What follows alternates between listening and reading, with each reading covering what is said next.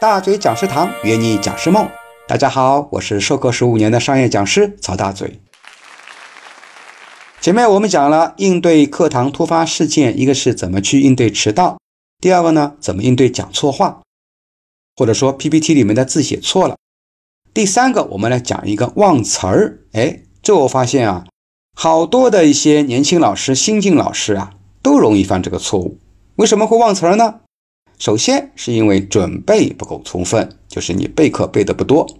第二个呢，就是你的课程呢，完全就是背下来的啊，你就是把字一个字一个字的记下来，等到你一上台呢，一紧张啊，啊就会忘了。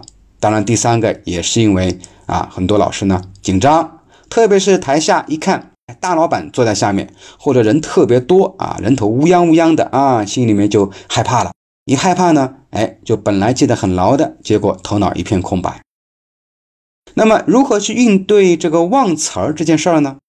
啊，老师解释一下啊，其实咱们讲课啊，跟演说还是有些不太一样的。比如说演说啊，演说就比较讲究一个语言的修饰啊，不允许我们讲错词儿或者忘词儿。但我们讲课没关系，因为讲课人家关注的是你所传授的技巧和方法。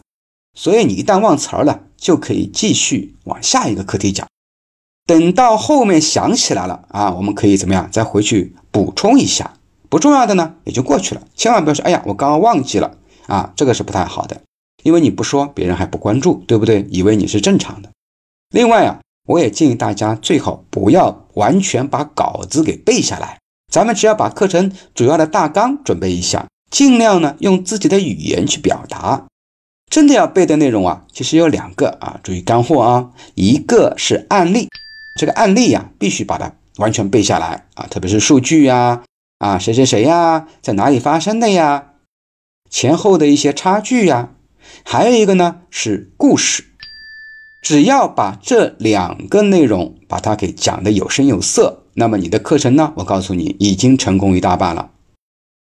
那么如果实在记不住课程内容咋办呢？哎，你看，不是还有我们的 PPT 吗？PPT 的课件啊，一方面是给学员看，另外一方面呢，也是给我们讲师自己提示用的。